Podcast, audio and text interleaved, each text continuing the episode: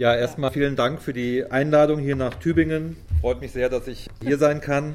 Ich will kurz mal meinen, meinen Bezug darstellen zum Thema. Also es ist ja schon angesprochen worden, ich bin zuständig für die Ostpolitik, Stichwort Assoziierungsabkommen. Ja, ist ja, das ist ja einer der Auslöser der Maidan-Proteste gewesen, das EU-Ukraine-Assoziierungsabkommen. Wir haben gegenwärtig die Debatte auch um das Assoziierungsabkommen mit Moldawien, ähm, was ansteht im Bundestag, aber auch vor allen Dingen im Europarat. Das muss ich immer ein bisschen erklären in Deutschland, weil das hier nicht so wahrgenommen wird. Also einem Gremium in Straßburg, wo 47 europäische Länder vertreten sind, darunter eben Russland, Ukraine, Georgien, Moldawien, Island, Schweiz, Norwegen, also alles Länder, die kein Mitglied der EU sind. Und dort finden natürlich auch gerade aktuell sehr heftige Debatten zur Ukraine und auch zum Verhältnis Europa und Russland oder EU und Russland statt. Und ich war im Kontext der jetzigen Entwicklung mittlerweile achtmal in der Ukraine als Wahlbeobachter, Oktober 2012 und dieses Jahr mittlerweile, ich habe vorhin nochmal nachgezählt, schon sechsmal und komme eigentlich gerade zurück. Vor zwei Wochen war ich zusammen mit Wolfgang Gerke im Osten der Ukraine, was nicht so einfach war. Wir wollten eigentlich ursprünglich nach Donetsk, nach Lugansk, also in die von den sogenannten Separatisten kontrollierten Gebiete, die sogenannten Volksrepubliken Donetsk und Lugansk. Wir haben lange überlegt, wie, wie machen wir das zu den Wahlen am 2. November. Wenn ich das gemacht hätte, dann hätte ich zwar große Schlagzeilen gehabt, aber das war politisch sehr, sehr schwierig, das durchzuhalten. Also haben wir überlegt, wir fahren nachher, äh, nach den Wahlen und mussten dann über Rostov am Don auf der russischen Seite an die Grenze fahren und haben uns dort auch mit Vertretern aus Donetsk getroffen. Aber selbst in die Volksrepubliken, sogenannten Volksrepubliken reinzufahren, war zu gefährlich. Wir haben auch ziemlich einen politischen Druck gekriegt, das nicht zu machen, aber da kann ich vielleicht gleich noch was zu erzählen. In diesen ganzen zwei Jahren, die ich mich jetzt intensiver beschäftige, eigentlich seitdem ich im Oktober 2012 da war, habe ich Ereignisse, Debatten, Stellungnahmen mitgekriegt, die ich so vorher nicht für möglich gehalten habe. Ich will da gleich drauf, drauf eingehen. Und die mich dazu gebracht haben, mich vor allen Dingen natürlich in diesem Jahr sehr, sehr intensiv mit der Ukraine zu beschäftigen. Und es gab vor dem Scheitern des Assoziierungsabkommens und vor den Maidan-Protesten im November diesen Jahres eigentlich so drei Vorboten, wo ich gemerkt habe, welche geostrategische Energie in diesem Konflikt ist. Und die will ich kurz vorstellen. Also ich will jetzt sozusagen in meinem Aufschlag, ich denke, die Hauptdebatten werden hier bekannt sein, aber ich werde in meinem Aufschlag so eigene Beobachtungen vor allen Dingen dazu fügen und hoffe, dass wir dann später in die Diskussion kommen. Das erste war im Oktober 2012 bei den Parlamentswahlen. Das war ja ein Wahlsieg der damaligen Partei der Regionen, also von Janukowitsch, die in einem Bündnis war mit der Kommunistischen Partei. Die haben die Mehrheit bekommen. Und es gab die Opposition von der Vaterlandspartei Batkivchina, von Timoschenko und Jasenjuk damals noch, von UDAR als neuer Partei, die vor allen Dingen von der Konrad-Adenauer-Stiftung gefördert wurde, und von der Svoboda-Partei, die ich politisch als rechtsextrem, faschistisch einstufen wurde. Die waren in der Opposition und das, was mir vor allen Dingen aufgefallen ist, es gab sofort nach dieser Wahl ein gemeinsames Bündnis dieser drei Parteien mit der Partei Svoboda, die 10 Prozent bekommen hatte, die damals noch ein Kooperationspartner der NPD hier in Deutschland war. Und ich habe das sozusagen auf, in internationalen Gremien, im Europarat, aber auch im EU-Ausschuss im Bundestag immer wieder angesprochen, dass mir da schon aufgefallen war, darüber wollte niemand sprechen. Es gab immer eisiges Schweigen, wenn ich das angesprochen habe, was ja was ganz anderes ist als das Verhalten meinetwegen zur FPÖ, als sie in der Regierung in Österreich war, oder auch das Verhalten zu anderen rechtspopulistischen oder rechtsextremen Parteien in Europa. Das war mir schon aufgefallen. Das zweite Ereignis, was ich so als Vorboten beschreiben würde, der aufziehenden Krise, war eine Situation im Mai 2013, wo mich ukrainische Linke aufmerksam gemacht haben, dass die Deutsche Welle einen Neonazi-Block, der so aus dem Kameradschaftsspektrum, würde man hier sagen, kommt, ausgezeichnet hat mit dem User Award. Also die Deutsche Welle, Staatsfernsehen hat sozusagen da einen Neonazi-Block ausgezeichnet. Und das empfanden natürlich die ukrainischen Linken als skandalös. Ich habe dann auch interveniert bei der Deutschen Welle, habe eine Pressemitteilung dazu geschrieben und dann ist auch dieser Preis zurückgenommen worden nach drei Tagen. Aber auch das war ein Ereignis, was sehr auffällig ist, also was mich da schon sehr stutzig gemacht hatte, weil diese Bereitschaft, äh, sich mit solchen Kräften, solche Kräfte sozusagen einen Preis auszuzeichnen, ist normalerweise in, in Europa nicht so gegeben. Das Dritte, was ich kurz ansprechen will, war etwa zwei, drei Wochen vor der geplanten Unterzeichnung des EU-Ukraine-Assoziierungsabkommens.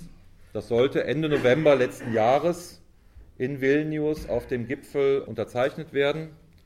Und zwei, drei Wochen vorher gab es ein Symposium in Berlin, wo der russische Botschafter, der ukrainische Botschafter, der damalige ukrainische Botschafter Klimkin, der ist jetzt Außenminister, einige Osteuropa-Experten und ich war auch da eingeladen. Und dort hat der russische Botschafter schon sehr deutlich gemacht, dass sie sich durch dieses Assoziierungsabkommen bedroht fühlen oder dass sie das auf jeden Fall gegen ihre Interessen gerichtet sehen und dass sie, also Russland, auch entsprechend reagieren würden.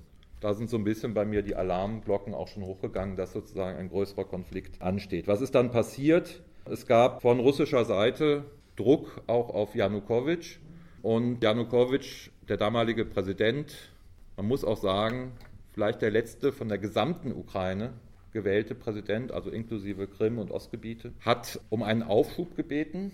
Also er wollte das nicht da unterzeichnen und er wollte auch eine Kompensation haben für die erwarteten Verluste, die durch die Abkommen für die ukrainische Wirtschaft, insbesondere im Osten der Ukraine, entstehen. Das hat dann dazu geführt, dass die Opposition auf dem Maidan mobilisiert hat und das habt ihr alles mitgekriegt, so ab Ende November letzten Jahres bis zum 21. 22. Februar gab es diese Maidan-Bewegung, die schließlich zum Sturz der Regierung Janukowitsch führte und zu der Entwicklung, die wir in diesem Jahr gesehen haben. Ganz kurz meine Einschätzung dieser Bewegung. Das war durchaus eine Massenbewegung.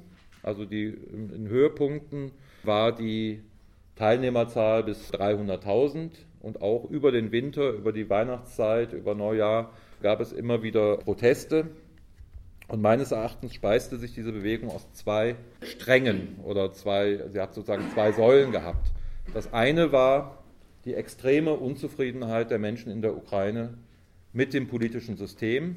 Das konnte ich 2012 schon beobachten. Es gab eine unglaubliche Korruption, eine unglaubliche Oligarchisierung, nenne ich das, der, der Politik. Also dass einige mächtige Oligarchen direkten Einfluss haben auf die Politik. Man sagte mir im Oktober 2012, ins Parlament geht man eigentlich nur als Geschäftsmann, weil man über den Parlamentssitz Immunität hat und dann besser die Geschäfte abwickeln zu können. Einzelne Oligarchen kontrollieren ganze Gruppen von Abgeordneten so sagt man das in diesem alten Parlament. Achmedov, das ist jetzt der reichste Oligarch, ungefähr 35 bis 40 Abgeordnete kontrollierte, andere Oligarchen halt weniger. Aber dieses, diese Oligarchisierung der ukrainischen Politik war so ausgeprägt wie in keinem anderen europäischen Land. Also es gibt es natürlich auch, es wird natürlich in den Medien immer gesagt, Oligarchen sind immer die im Osten, im Westen nennt man die halt Märkte oder Investoren, das hört sich dann schöner an. Und der Einfluss des großen Geldes auf die Politik ist sicher überall da. Aber sozusagen so ausgeprägt und so direkt wie in der Ukraine war das nirgendwo anders in Europa, auch nicht in Russland. Und das hat sozusagen zu einer extremen Unzufriedenheit geführt in der Bevölkerung, die zweifellos ein Motor war der Proteste. Der zweite Motor, wenn man so will, oder die zweite Teil dieser sozialen Dimension der Proteste war die Tatsache, dass die Ukraine als Land zwischen der EU und Russland ökonomisch stagniert ist, während es auf der anderen Seite in Polen oder im Baltikum, also Länder, die der EU sich angeschlossen haben, eine ökonomische Entwicklung gab und auf der anderen Seite auch in Russland die Situation ökonomisch verbessert hat, trotz aller, trotz aller Krisen, die es gegeben hat und so weiter. Aber über die 20 Jahre seit der Unabhängigkeit ist es dort besser geworden, während die Ukraine stagniert ist und die Armut halt in der Ukraine viel, viel extremer ist als in den angrenzenden Ländern. Ich war jetzt gerade in Rostov am Don, das ist 100 Kilometer von Donetsk entfernt. Ich war auch im April in Donetsk. Das ist ein ein riesiger Unterschied. Die Renten und Löhne zum Beispiel dort auf russischer Seite sind drei bis viermal so hoch wie auf ukrainischer Seite. Beides sind Millionenstädte. Und das führte dazu, dass in der Ukraine jenseits der ganzen Frage von historischen Narrativen, sag ich mal, jenseits der Frage, wie man sich im Zweiten Weltkrieg positioniert hat, es ökonomisch dazu geführt hat, dass die Menschen im Westen der Ukraine sich nach Westen orientiert haben, zum Baltikum, nach Polen, in die EU wollten, deswegen auch das Assoziierungsabkommen, während sich im Osten der Ukraine auch einfach ökonomisch und sozial an Russland orientiert hatten und das Land sozusagen ungefähr mehrere Jahre viele Jahre hinweg in der Frage der West-Ost-Orientierung gespalten war. Etwa die Hälfte wollte nach Westen, die andere Hälfte nach Osten. Diese Proteste dann, die auf dem Maidan ausgebrochen sind, haben eben eine soziale Wurzel. Sie sind aber dann in meinen Augen geopolitisch instrumentalisiert worden, nationalistisch instrumentalisiert worden. Und es war auch so, dass während der gesamten Proteste rechte Parteien, nationalistische Parteien auch der Swoboda, auch faschistische Gruppen wie der rechte Sektor, dass sie dort die ideologische und operative Hegemonie hat auf dem Maidan. Die Situation eskalierte. Die Bewegung forderte im Januar, Februar dann den Rücktritt der Regierung Janukowitsch. Und es kam so ab Mitte Februar zu den Todesschüssen auf dem Maidan. Etwa 100 Menschen sind gestorben. Dazu muss man sagen, die Ukraine ist eigentlich ein völlig friedliches Land. Also auch, auch bei der Orangen Revolution 2004, 2005 gab es keine Toten. Also es war was, ganz, was Besonderes auch für, dass es so viele Tote gab auf, auf Demonstrationen. Und während dieser Zeit, am 20., 21. Februar, war Frank-Walter Steinmeier in Kiew zusammen mit dem französischen und polnischen Außenminister. Und sie haben ein Abkommen ausgehandelt, mit Janukowitsch, mit den drei Führern der Opposition und mit Beteiligung auch eines russischen Vertreters. Und das wurde auch abgezeichnet sozusagen. Und am Freitagabend, dem 21. Februar, ist Steinmeier zurückgekommen nach Deutschland und er hat uns direkt unterrichtet, also die Vertreter des EU-Ausschusses und des Außenausschusses, telefonisch unterrichtet. Ich habe daran auch teilgenommen. Ich habe dann auch gesagt, zu diesem Agreement, wo man sagen muss, gerade sind 100 Menschen erschossen worden. Ja, also da steht sozusagen im Vordergrund, dass man eine Lösung finden muss, um aus dieser Eskalation erstmal überhaupt rauszukommen, jenseits aller anderen Fragen. Und ich habe dann auch gesagt, dass ich dieses Agreement für sinnvoll halte und auch unterstützen würde in dieser Telefonkonferenz. Was sah das vor? Neuwahlen im Jahre 2014, Minderheitenrechte, Entlassung der politischen Gefangenen, die sozusagen im, im Laufe der Proteste inhaftiert worden sind, Auflösung der paramilitärischen Gruppen, und äh, Minderheitenrechte, vor allen Dingen auch sprachliche Rechte. Das war meines Erachtens ein, ein Kompromiss und eine Lösung, wie aus der Eskalation herausgekommen werden konnte. Während Steinmeier uns hier unterrichtet hat an dem Freitagabend, kam es auf dem Maidan zu der Situation, dass Jarosch, Führer des rechten Sektors, auf die Bühne gegangen ist und gesagt hat, wir haben hier nichts unterschrieben. Janukowitsch muss bis zum nächsten Morgen um 10 Uhr zurücktreten und andernfalls würden die Regierungsgebäude gestürmt und es kam dann in dieser Nacht vom 21. und 22. Was genau abgelaufen ist, müssen Historiker noch herausfinden, aber es kam zur bewaffneten Besetzung der Regierungsgebäude. Janukowitsch ist geflohen, zunächst nach Charkow und später nach Russland und am 22. Februar, an dem Samstag, das Parlament unter Beteiligung praktisch also von bewaffneten Kräften, die drumherum standen, zusammengetreten und haben Janukowitsch abgesetzt, haben auch die, das Sprachengesetz aufgehoben, das äh, sozusagen Russisch als Sprache beinhaltet und weitere Beschlüsse gefasst, die man sozusagen als gegen Russland gerichtet interpretieren muss. Über diesen Umsturz wird viel diskutiert, spielt eine große Rolle. Der russische Botschafter von einem Staatsstreich gesprochen. Westliche Vertreter reden von einer demokratischen Revolution. Was auf jeden Fall völlig klar ist, dass dieser Umsturz gegen die ukrainische Verfassung verstoßen hat. Die ukrainische Verfassung sagt ganz klar, wie ein Präsident abgesetzt werden kann durch das Parlament. Artikel 111 regelt das. Da steht drin, wenn ein Präsident abgesetzt werden soll, dann braucht es eine Zweidrittelmehrheit, die einen Untersuchungsausschuss einrichtet. Der macht einen Bericht. Dieser Bericht muss mit Dreiviertelmehrheit angenommen werden, dann vom Verfassungsgericht genehmigt werden. Das Verfassungsgericht hat man gleich entlassen und die Dreiviertelmehrheit gab es auch nicht. Also es war eindeutig rechtswidrig. Man kann das jetzt Staatsstreich nennen oder Putsch nennen oder Revolution nennen, aber es ist eben eindeutig rechtswidrig. Was für mich völlig schockierend war, ich hatte wenige Tage danach eine Sitzung des Europarates in Malta unter Teilnahme des Generalsekretärs des Europarats, des Torben Jackland heißt der. Und ich habe ihn genau darauf angesprochen, auf dass es verfassungswidrig ist. Und er hat gesagt, ja, das ist so, in einer Revolution können halt sozusagen die genauen Gesetze nicht immer eingehalten werden. Das wäre vergleichbar wie mit Deutschland 1989. Da hätte man ja auch nicht geschaut, was jetzt sozusagen genau in der DDR-Verfassung steht.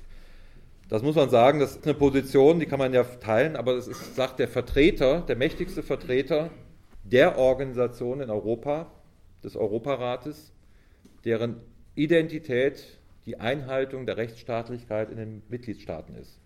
Ja, während die OSZE, ist ja bekannter, sozusagen sich äh, für die Sicherheit zuständig ist, ist der Europarat halt für Rechtsstaatlichkeit, Demokratie und Menschenrechte zuständig. Und das hat mich schon ziemlich erschüttert kam dann in der Folge dieses Umsturzes zur Sezession der Krim. Ja, wird auch oft als Annexion bezeichnet. Ich teile das, was der Völkerrechtler Reinhard Merkel dazu sagt, dass es eben keine klassische Annexion ist. Es gab sozusagen Unterorganisierung schon mit Unterstützung der russischen Armee, aber ohne gewaltsamen Einsatz, sondern sozusagen als Absicherung. Das Referendum auf der Krim Kaum jemand bestreitet, dass eine Mehrheit der Menschen auf der Krim diese Sezession wollten und kam dann zur Angliederung der Krim an äh, Russland. Was mir wichtig ist, im Augenblick so in der, in der Debatte fängt die Geschichte Jahr der Ukraine im Jahre 2014 mit der russischen Aggression gegen die Ukraine an, mit der Annexion der Krim, wie es dann heißt.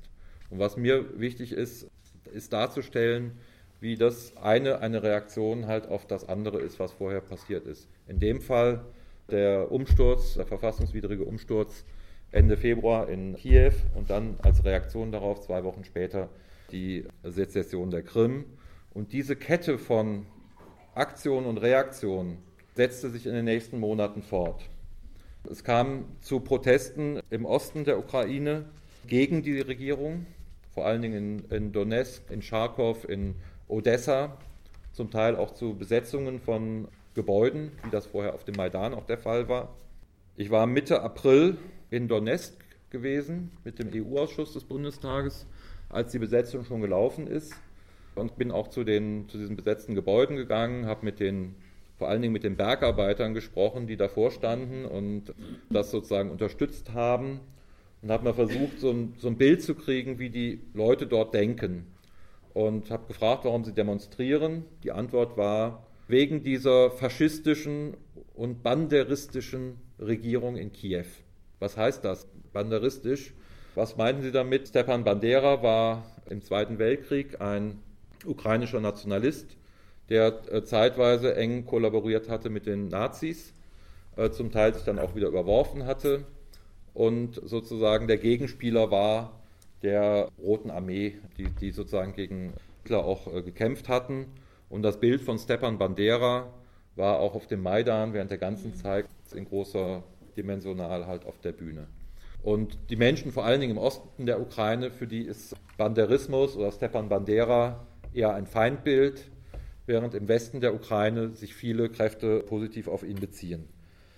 Es gab damals Umfragen Mitte April in Donetsk, da war die Hauptforderung gewesen der Menschen im Osten eine föderale Struktur.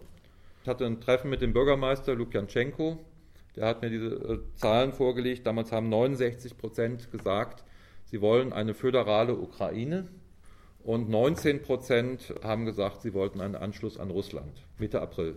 Ich habe auch die Bergarbeiter gefragt, habe gesagt, wenn, wenn ihr eine Regierung kriegt in der Ukraine, in der sozusagen alle Regionen berücksichtigt sind und so weiter, ob sie lieber in der Ukraine bleiben wollten oder sich Russland anschließen wollten, haben sie gesagt, sie wollen lieber in der Ukraine bleiben. Das war durchaus auch im Osten, Krim ist noch ein bisschen anders, aber im, in der Ostukraine die Stimmung da gewesen.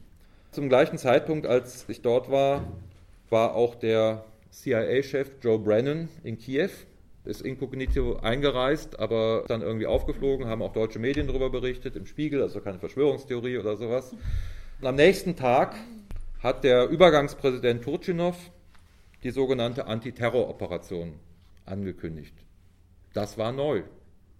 Ja, also gab es der Begriff Terrorismus, den gab es bis dato in Bezug auf innerukrainische Konflikte nicht. Aber damit war gemeint die Besetzungen der Gebäude im, im Osten und es wurde sozusagen die Kategorie des Terrorismus eingeführt und die ukrainische Armee wurde mobilisiert, um gegen die Besetzer vorzugehen.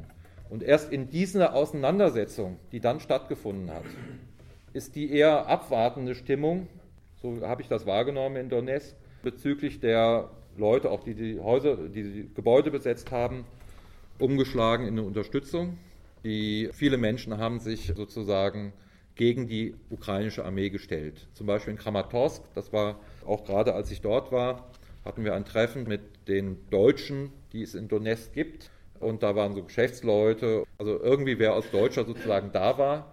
Und einer, ein Geschäftsmann war halt verheiratet mit einer Frau, die aus Kramatorsk, etwa 50 Kilometer von Donetsk entfernt, kam, wo die Armee gerade marschiert ist. Und sie hat gesagt, die ganze Stadt zum Flughafen gegangen, um den Flughafen gegen die ukrainische Armee zu schützen. Muss man sagen, Kramatorsk ist eine Stadt, die eine wichtige militärische Funktion hat. Also viele Menschen, auch die sozusagen aus der Tradition in irgendeiner Form auch historisch kommen. Aber das war schon die Stimmung in dem Augenblick, wo die Armee vorgerückt ist, haben sich die Leute tendenziell gegen die Armee gestellt oder sind irgendwann dann auch geflohen. Es kam in den folgenden Wochen und Monaten, auch das muss man sagen, wenn man über den Krieg jetzt spricht, über 4000, ja, über 5000 offiziell Tote andere sprechen von über 30.000 Toten, dann ist das der Ausgangspunkt, der Mitte April begonnen hat. Und es kam in den folgenden Wochen dann zu einer Reihe von Ereignissen, die diese separatistische Stimmung auch im Osten der Ukraine massiv befeuert haben. Und dazu das Wichtigste dieser Ereignisse ist der 2. Mai in Odessa. In Odessa ist ähnlich wie Charkow eine Stadt, in der es eine russische Mehrheit russischsprachige Mehrheit gibt. Ich mag das nicht von ethnischen Russen oder Ukrainern zu sprechen. Das ist, ich weiß nicht, was der ethnische Unterschied sein soll.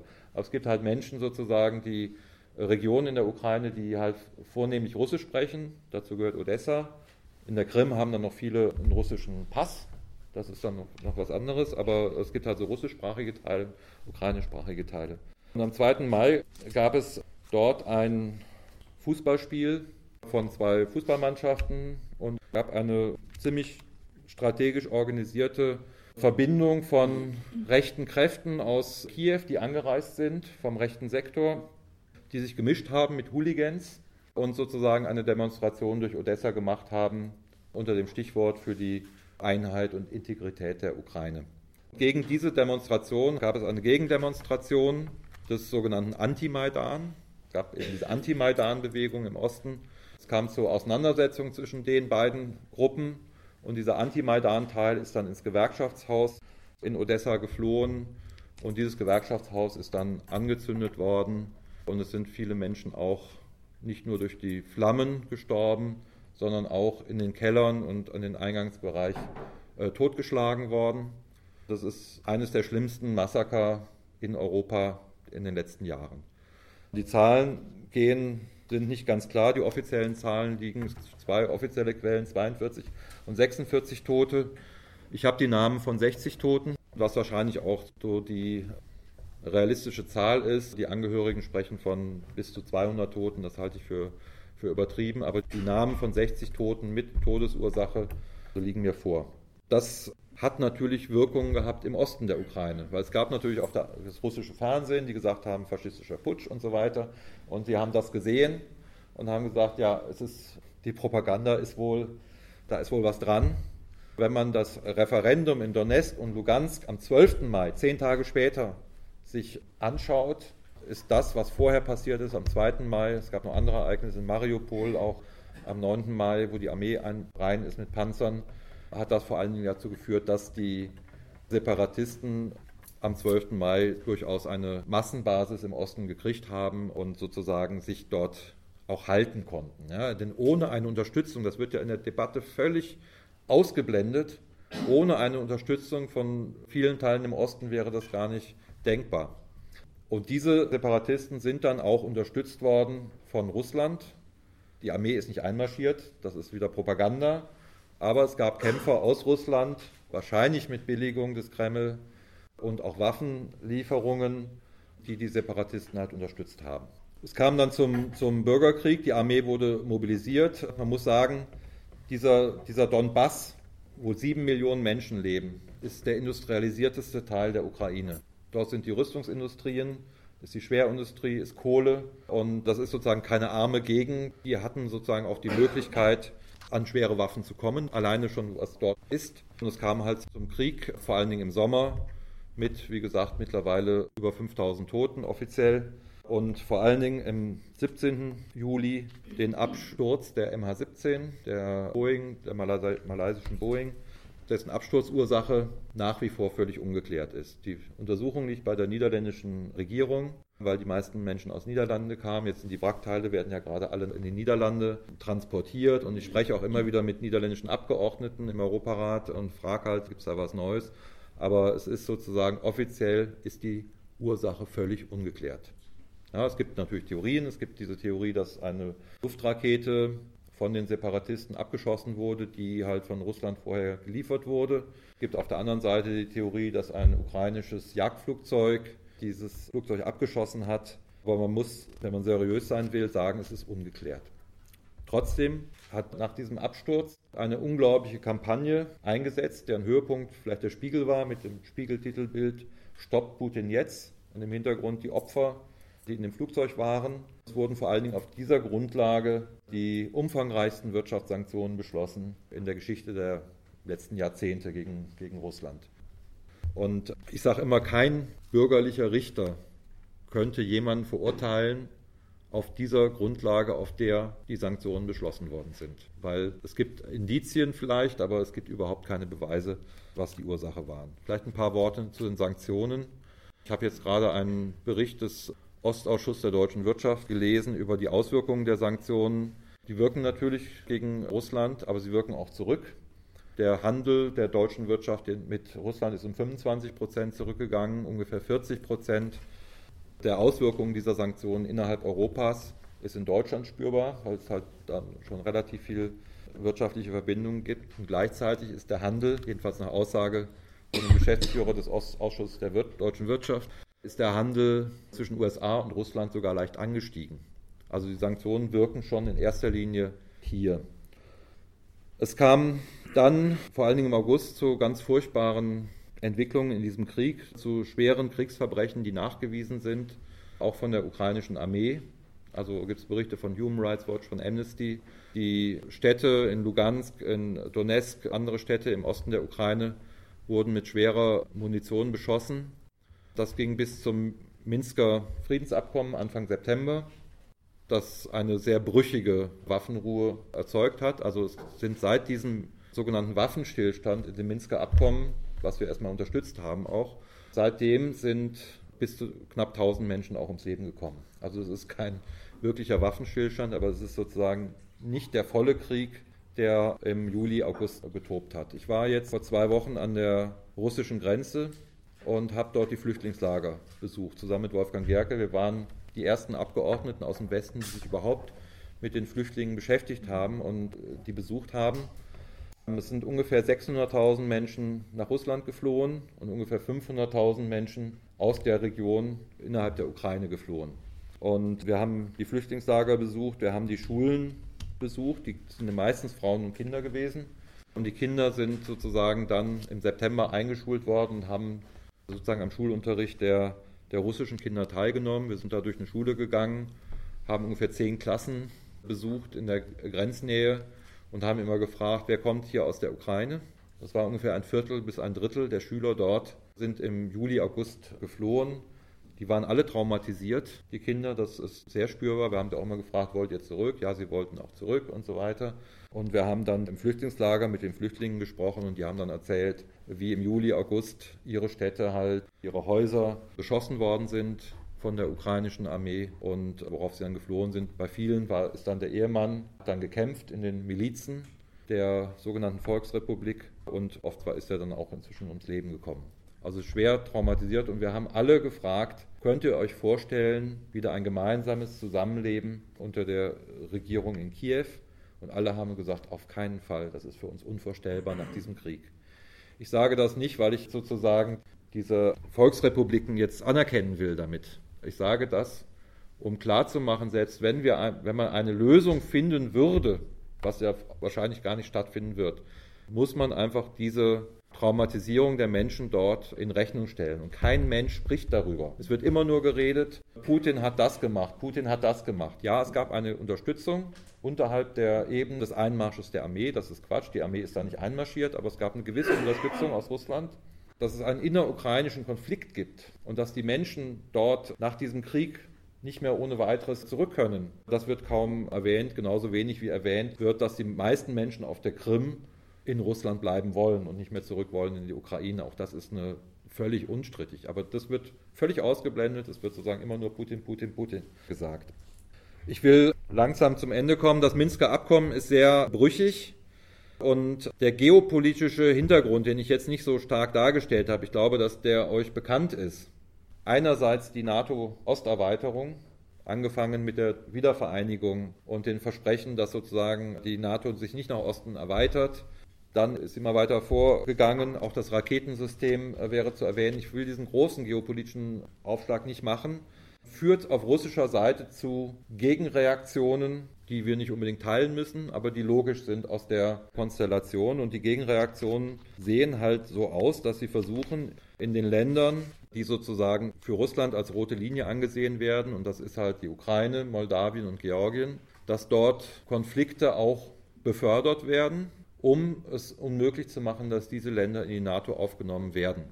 Solange der Konflikt in der Ukraine besteht, im Osten der Ukraine, kann die Ukraine nicht in die NATO aufgenommen werden, weil die NATO nur Länder aufnimmt, in denen es keine Bürgerkriegskonflikt gibt.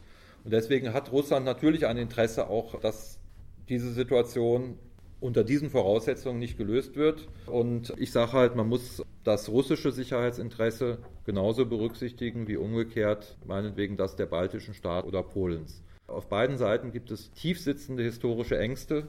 Das so zu ignorieren, wie das gemacht wird gegenwärtig gegenüber Russland, ist völlig unverantwortlich. Vielleicht ein Eindruck da in der Region. Wir waren an der Grenze die ganze Region des Donbass auf ukrainischer und russischer Seite. Dort gab es nie eine Grenze. Die Familien leben zum Teil auf russischer Seite, zum Teil auf ukrainischer Seite. Die Grenze war immer offen.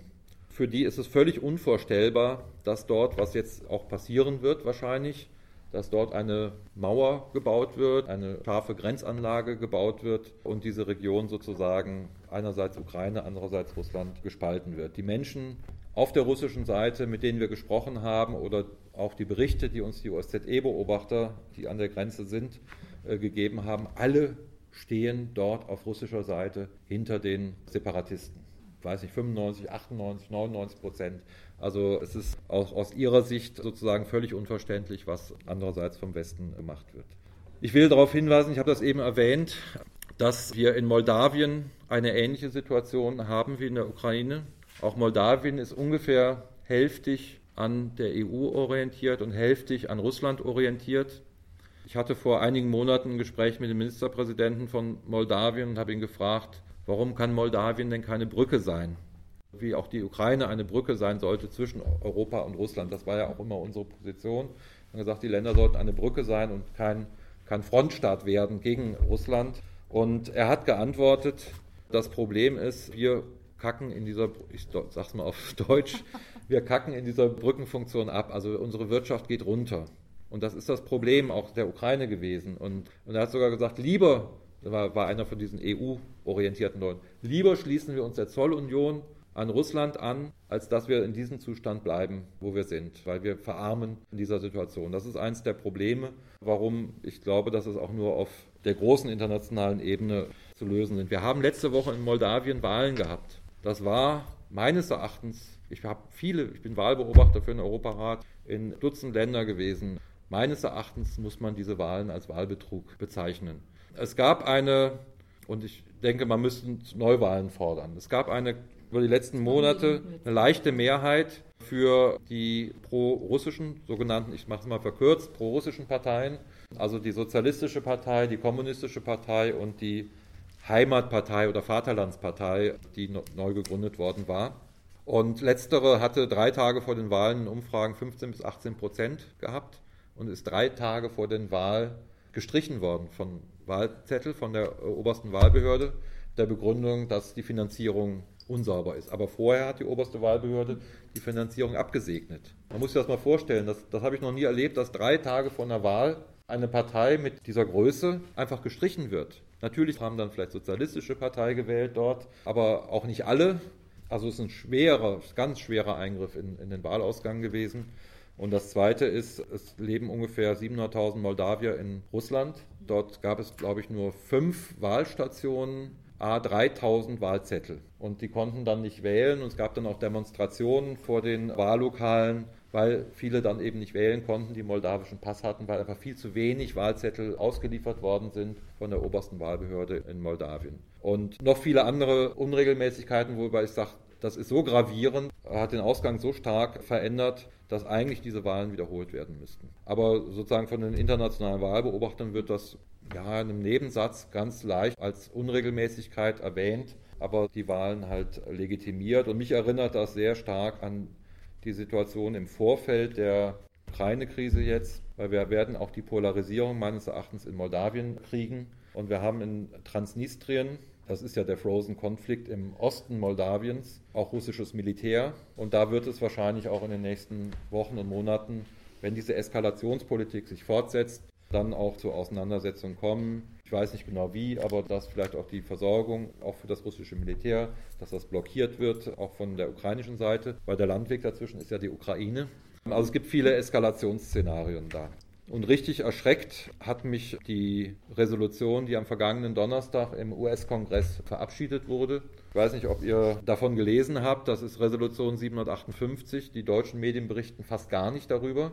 Es ist eine Resolution, von der viele Kritiker in den USA sagen, das ist eine Kriegserklärung an Russland. Es ist eine Resolution, die mit extrem aggressiver Sprache unter anderem sagt, die Russen haben MH17 abgeschossen. In offiziellen Dokumenten habe ich das noch nicht so gelesen. Russland hätte 2008 Georgien angegriffen, obwohl die offizielle auch EU- und Europaratserklärung es andersrum sieht und so weiter und so fort. Das Reich des Bösen, was da dargestellt wird. Und Kritiker in den USA sagen halt, dass so ähnliche Resolutionen hat man im Vorfeld des Irakkriegs auch gelesen.